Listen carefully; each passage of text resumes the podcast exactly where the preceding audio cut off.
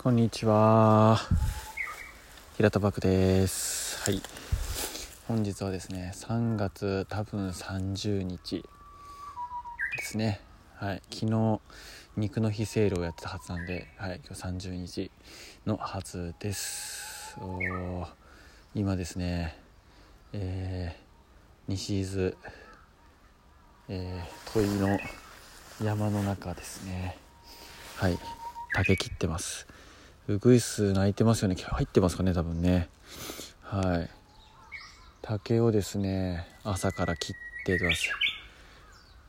あのー、もうね今泣いちゃってるんでね、まあ、これを録音しようと思った経緯とかもね、えー、含めてで言うとですねウグイスが本気すぎません？声が。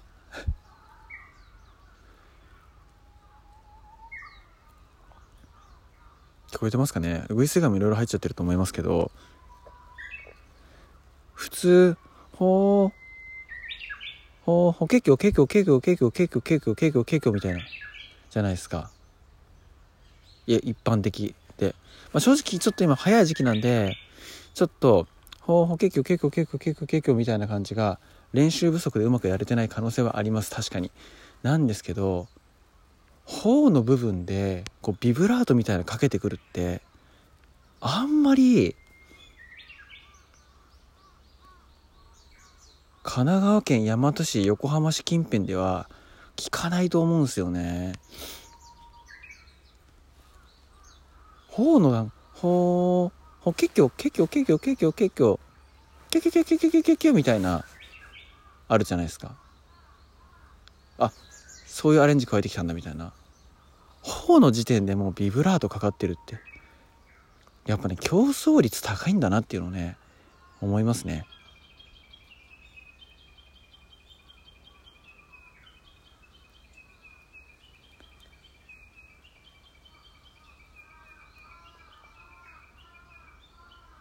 めっちゃ長くないですか？この人人泣き。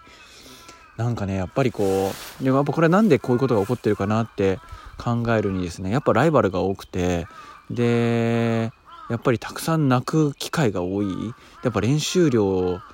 の賜物なのかなと思うんですよね。あとはえー、っと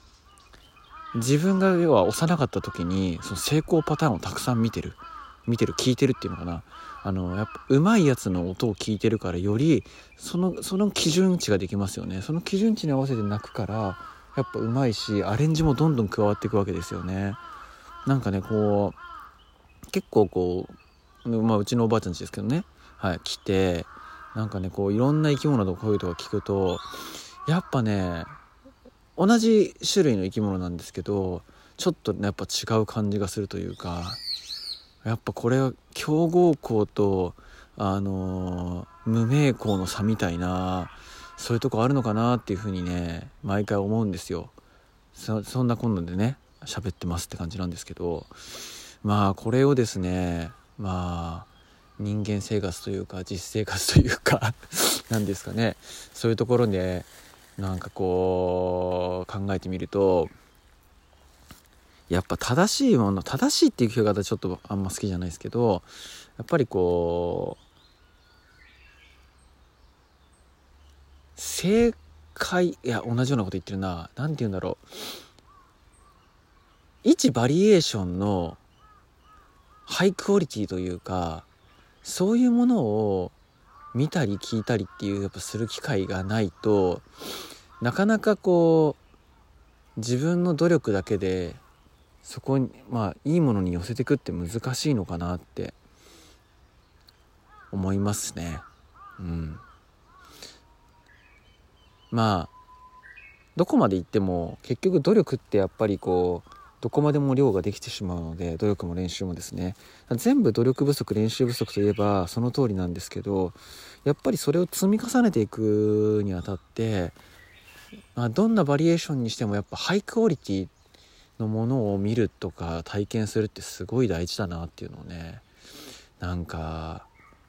このねウグイスの鳴き声聞くたびに思うんですよね。このうちのおばあちゃん家来て。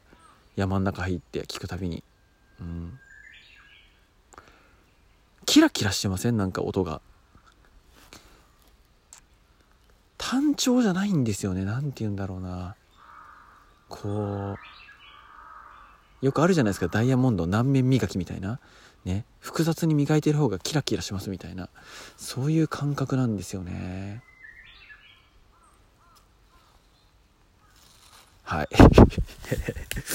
はい、今日はそういう話でした。はい。なんかね、あのー、うん、まあ、だからいろんなやっぱ体験実体験ってすごい大事だなって思うんですよね。山に入ってみてこうやってウイスの鳴き声聞くと今こんな鳴き方してすごくないですかって話してる時にあれなんかちょっと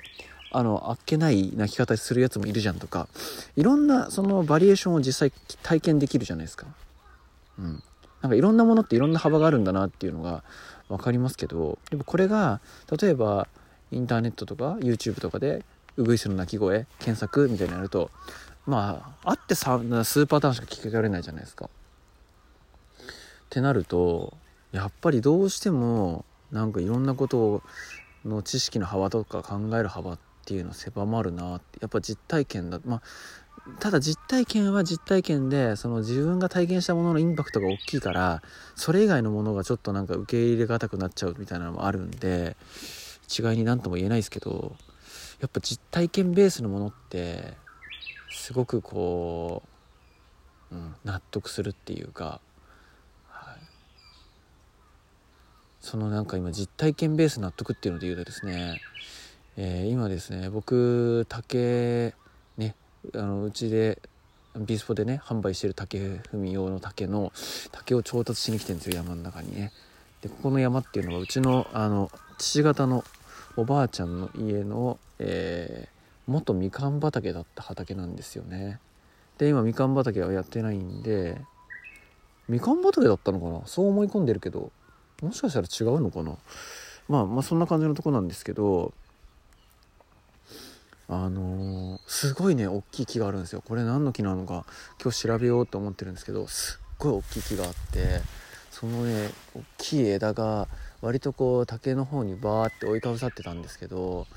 今日ね久しぶりに来てみたらその木がですね根元のところでまあねこの分岐してる枝がですけど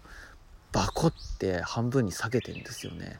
でも裂けた途中からはまたつながってってなってるんですけどこれがねこうずっと連なってきていてでそれでですね先っぽの枝の方でちょっとね邪魔だったとこがあったんでしかもなんかこう触った時の揺れ方がもうちょっとなんか動きがおかしかったんであこれはもう傷んでる枝だなと思ってカットしたんですよ。そしたら断面がもう半分木のまあ木の断面白いんですけどもう半分白さが違うんですよね。でそこのとこにやっぱトンネルが開いててあこれはと思ったらそこからやっぱシロアリがブワーって出てきてなんかシロアリってね何て言うんだろう。日本人だとシロアリといえば多分ね家を食べちゃうみたいな感じのねあれだと思うんですけどまあ今ね生きてる木をやってますけどやっちゃってますけどね。この今僕の現場でも。あシロアリがあまあでそのシロアリが食べてたところってもうカスカスのふっかふかみたいになってるんですよ。何て言うんだろう。イメージで言うと木って繊維あるじゃないですか。枝とか折ってもらうとなんかねこう繊維が走ってるの分かると思うんですよ。それこそあの生の木とかだと。でもそれが何て言うんだろう。そのシロアリが食べてるようなエリアっていうのはもうあのー、砂糖菓子っていうのかな。そういう細かい砂糖とかそういうのを固めたみたいな感じの素材感っていうのがとにかく脆くなってるんですね。で僕竹をすごい切ってるんですけど今目の前にですね伐採した竹のものすごい山があるわけですよ。一箇所にまとめてるんですけど。全然自然に帰らないんですよ。竹って。繊維がやっぱ強くてだと思うんですけど。やっぱ分解もされにくいんだと思うんですよね。でそれに対してやっぱ木って、まあ、木だってもちろん繊維質が強いわけだからなかなか分解されないはずだけどこうやってシロアリが食べたりとか、まあ、前回のカタツムリの話にも通ずるんですけど、あのー、そういうね一見木サイドから見ると困ったやつだけし、ね、家建ててる人間からするとシロアリに食われてもろくなるって困るんだけどこんなもし仮に朽ちちゃあのね死んじゃったものだとしたらそんなのがそこにとどまり続けるって自然界的には邪魔っちゃ邪魔なんですよね。だそれをなんかうまいことああ早く分解されるような役割を担ってるんだなみたいなね思うとうん、そしてシロアリってやっぱ美味しいらしいっすね、うん、なんかゴキブリの系統らしいんですけどアリよりゴキブリに近いんですよね。確かシロアリって。やっぱシロアリって味がいいらしいんですよ。だから、まあ、アリクイとかねいるじゃないですか。結構シロアリの仲間を餌にする動物とかっていうの多いみたいで。やっぱすごいね。あの要はもうほとんど死にかけてるようなやつをさらに土に返す役割を生きてる時に果たしそして自分より大きい生き物の餌になってっていうねなんかそういう役割を果たしてるらしいですけどそれもなんか前今喋ったことって前から知ってましたけどはい。あの生き物結構興味あるのでその知識としては持ってましたけどいざねやっぱ現場で見るとあなるほどねこういうことねっていう風にねなりましたっていう話でした。はい、